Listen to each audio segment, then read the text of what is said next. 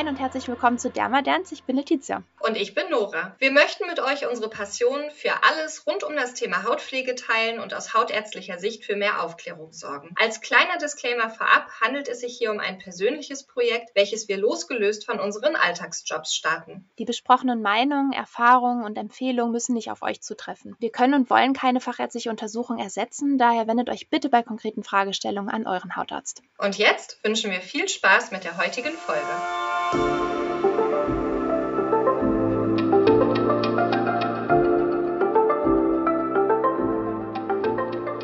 moin, willkommen zurück zu einem neuen Spotlight. Hallo und herzlich willkommen bei Dermaderns. Heute wollen wir uns mit dem Thema Naturkosmetik beschäftigen und allem, was damit zusammenhängt. Also auch das Thema ja, Clean Beauty, äh, vegan etc. pp. Da kursieren ja diverseste Namen und Label äh, in der Welt der Hautpflege und wir versuchen das so ein kleines bisschen euch näher zu bringen und einmal klar zu strukturieren, was ist das eigentlich, was heißt das und ist das jetzt gut oder schlecht oder wie auch immer. Wir freuen uns auf jeden Fall. Ja, ich denke auch. Ich finde es etwas schwierig. Ich glaube, man muss vorab sagen, wir sind ja nicht gegen natürliche Sachen. Nein, absolut nicht. äh, auch die Frage so, ist vegan immer besser? Ich finde es in der Kosmetik ist es sicherlich erstrebenswert. Ich meine, wer von uns möchte schon seine Sachen an irgendwelchen Tieren getestet haben? Zum Glück ist es in Deutschland auch an und für sich verboten mit kleinen Ausnahmen im medizinischen Bereich. Ähm, wir lieben vieles, was aus der Natur kommt. Alle unsere Säuren, alle unsere Säurepeelings kommen ja aus der Natur. Unser Schneckenschleim Schleim, unser Grünteeextrakt, unsere Antioxidantien. Mhm. Da ist schon viel Gutes zu holen. Und ähm, ich finde es eigentlich ganz interessant, dass es möglich ist, das auch teilweise synthetisch so nachzumachen, dass das in reiner und kontrollierter Form eben für uns zur Verfügung steht. Mm, ich glaube, das ist aber vielleicht direkt der erste Punkt. Man muss einige Dinge bereinigen, man muss sie stabil machen und dann ist es für viele auch schon wieder nicht als Clean Beauty, weil da irgendwelche Zusatzstoffe drin sind, oder? Ja, ich glaube, man muss so ein Versuchen, so gut es geht, das ist ein Wust an Dingen, die da miteinander teilweise verglichen werden. Ich glaube, man muss es so gut es geht ähm, voneinander trennen und klar strukturieren. Es ist letztendlich ja so, dass alles, was wir an Produkten bekommen, irgendwie, wenn man so will, Chemie ist, weil es in einem, einem Labor, in, in einer Produktionsstätte hergestellt wurde. Und im Endeffekt ist es da ganz wichtig auch mal zu sagen, Chemie ist ja nicht schlecht. Das bedeutet ja einfach nur, dass auch ähm, zum Teil gewährleistet werden kann, dass da hohe Hygienestandards herrschen, dass quasi immer äh, ja dieselbe Qualität an Inhaltsstoff benutzt wird, dass die gleiche Menge da reinkommt und so weiter. Ja. Es geht natürlich keiner raus irgendwie auf die Wiese, pflückt da irgendwas, zermanscht das und verkauft das dann. Also ich meine, da, da erfüllen wir so viele Voraussetzungen überhaupt gar nicht, also wirklich Hygiene etc. pp. Und ich glaube, das muss man mal ganz klar sagen, dass ja im Endeffekt alles Chemie ist. Und ja. Chemie ist notwendig dafür. Absolut. Und ich glaube, was das Problem ist, ist, dass dann Dinge miteinander vermischt werden, die miteinander nichts zu tun haben und es dann einfach heißt, Chemie ist schrecklich. Und da ist dann aber nicht gemeint ein im Labor äh, hergestellter Wirkstoff, sondern da sind dann wirklich einzelne Wirkstoffe gemeint, die dann als Chemie und so weiter bezeichnet werden, wobei man auch da vorsichtig sein muss. Aber erstmal per se ist alles Chemie, egal was die Leute, die Firmen da draufschreiben, egal was draußen draufsteht, was für ein selbst kreiertes oder offizielles Label da drauf, das ist alles Chemie. Das ist ein wichtiger Punkt, das mit diesen selbst kreierten Labeln. Da, ähm, da kann man ja alles draufschreiben. Natürliche Inhaltsstoffe, ja, überall ist wahrscheinlich was Natürliches drin oder das ist auf Basis natürlicher Inhaltsstoffe. Ich meine, das ist ja ein Witz, diese Aussage. Genau. Und es ist im Endeffekt ja so, dass es heutzutage anscheinend sehr, sehr wichtig ist, draufzuschreiben, dass man clean ist, dass man grün ist, dass man natürlich ist oder dies oder jenes. Und ähm, weil es da keine einheitlichen Vorschriften gibt, deswegen seht ihr als EndverbraucherInnen so viele verschiedene Label da auf den Produkten. Das mhm. heißt, äh, die einen haben irgendwelche Häschen, der nächste hat eine grüne Pflanze da drauf und es steht immer irgendwas und man denkt als Konsumentin so, okay, äh, das scheint ja total was Tolles zu sein ja. und das scheint ganz sicher zu sein, was immer dann auch sicher heißt in dem Rahmen und das muss ich kaufen, das ist besser als Firma XYZ. Ja, und das ist viel Marketing, muss man wirklich sagen. Ja. Exakt, das ist es nämlich. Oder ist es nur, es ist nur Marketing. Es ist primär einfach Marketing, ja. Ähm, was nicht heißt, dass es nicht Firmen gibt, die sich auf die Fahnen geschrieben haben, möglichst ja, ressourcenschonend, umweltbewusst, tierversuchsfrei, ja. ähm, äh, recyclable und so weiter zu sein. Und das ist ja total toll. Also das finden wir auch richtig, richtig wichtig, dass man da mhm. eben guckt, dass die ähm, Produkte von hoher Qualität sind, aber eben man bei der Herstellung nicht natürliche ähm, Ressourcen schädigt oder ähm, dass das in ja, Ländern produziert wird, wo faire Löhne gezahlt werden, dass da kein, kein Schwachsinn drin ist im Sinne von Füllstoffen und dass die Verpackungen eben auch äh, abbaubar sind oder recycelbar sind.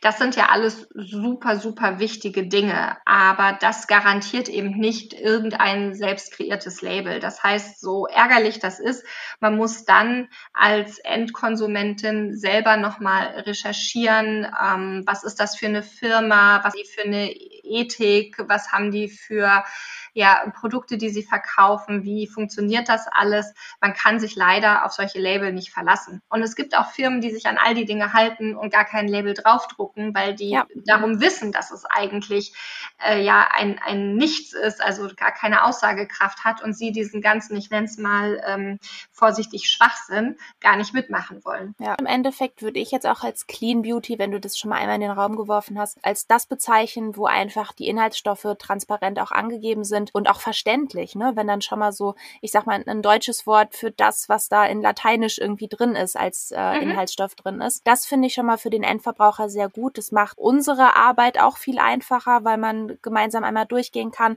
woran kann es jetzt gelegen haben, warum man darauf reagiert hat zum Beispiel oder was sollte genau. da drin sein, was sollte da nicht drin sein. Dann hat es nicht 35 verschiedene chemische Namen, sondern steht einfach eine Übersetzung, sag ich mal in Anführungsstrichen drauf. Ja, genau. Und ich glaube, ähm, Transparenz Transparenz ist da sehr wichtig und es ist eben einfach auch wichtig, dass da nicht 500 Inhaltsstoffe drin sind. Mhm. Kein Produkt braucht so viele Inhaltsstoffe. Ja, natürlich braucht man Dinge, die die Produkte haltbar machen, weil ja. gerade wenn Öle drin sind, das kann ranzig werden.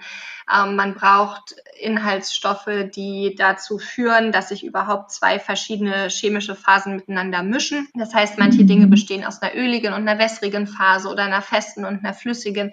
Und diese Dinge würden sich normalerweise gar nicht mischen. Dafür braucht man dann eben diese Emulgatoren, die das machen.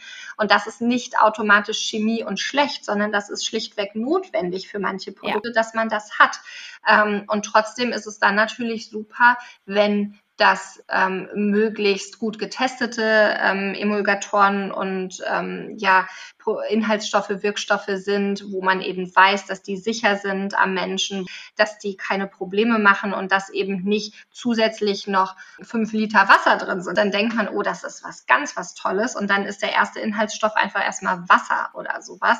Das bringt ja. mir dann auch nichts im Endeffekt.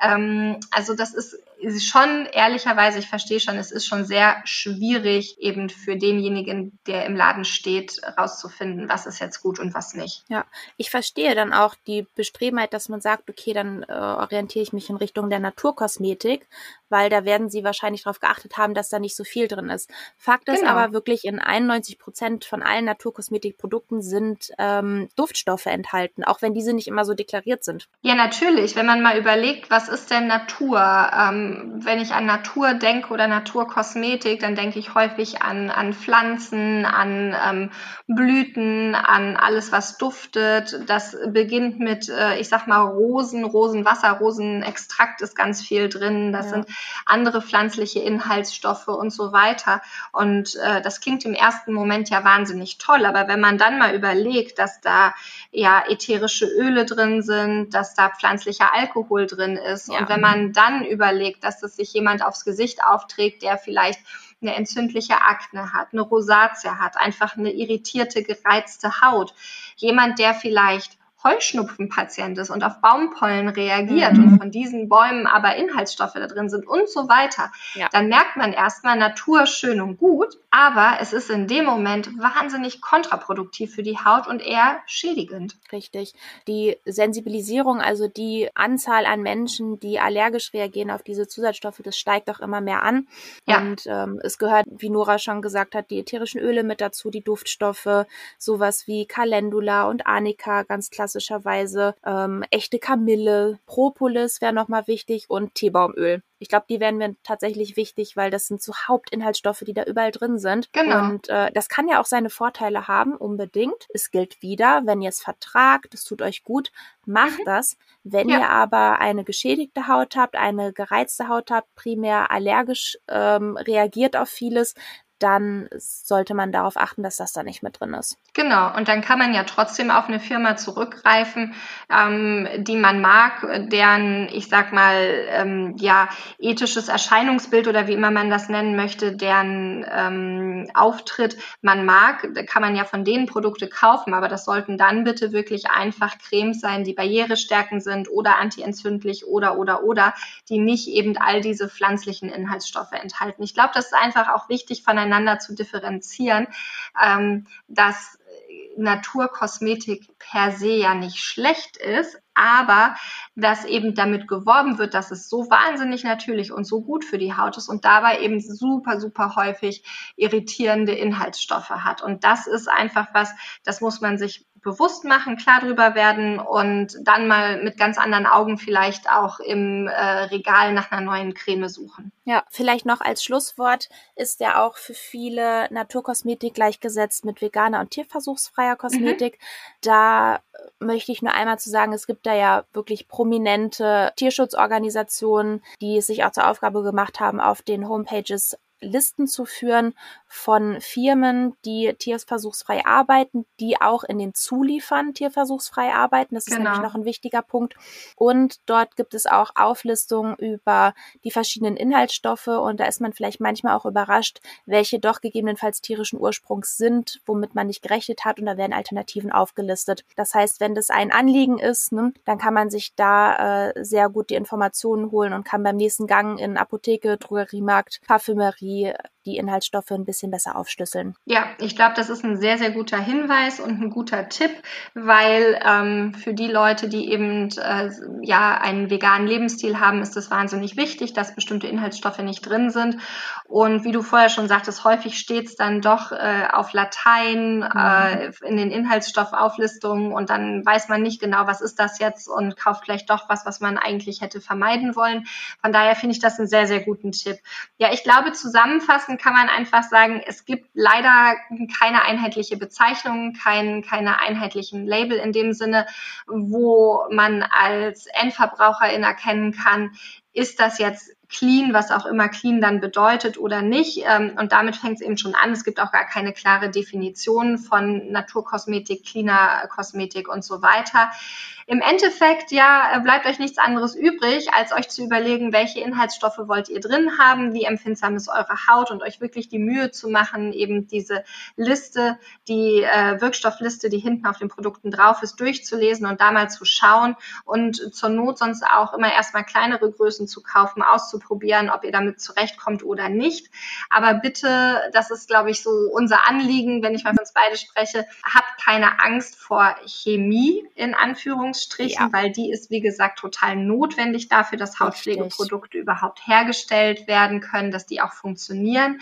Und ja, das ist, glaube ich, so das, das Wichtigste der heutigen Folge. Ja, genau. Keine Angst vor Chemie. Ja, genau. Und äh, wenn ihr da noch weitere Fragen zu habt, dann äh, stellt uns die gerne auf unserer Instagram-Seite derma-derns. Und ja, einfach all das, was wir jetzt vielleicht nicht beantwortet haben oder sagt ihr vielleicht, Mensch, ihr habt da was gefunden, irgendeine ähm, Creme oder irgendwas, wo ähm, auf alles geachtet wird, dann teilt uns auch gerne eure Lieblingsprodukte mit und ähm, ja, wir sind gerne im Austausch mit euch und freuen uns da immer sehr, wenn wir Rückmeldungen bekommen. Super, dann freuen wir uns auf die nächste Folge. So ist es. Wir wünschen euch noch einen schönen Tag. Vielen Dank fürs Zuhören und dann bis bald. Macht's gut, bis dann. Tschüss.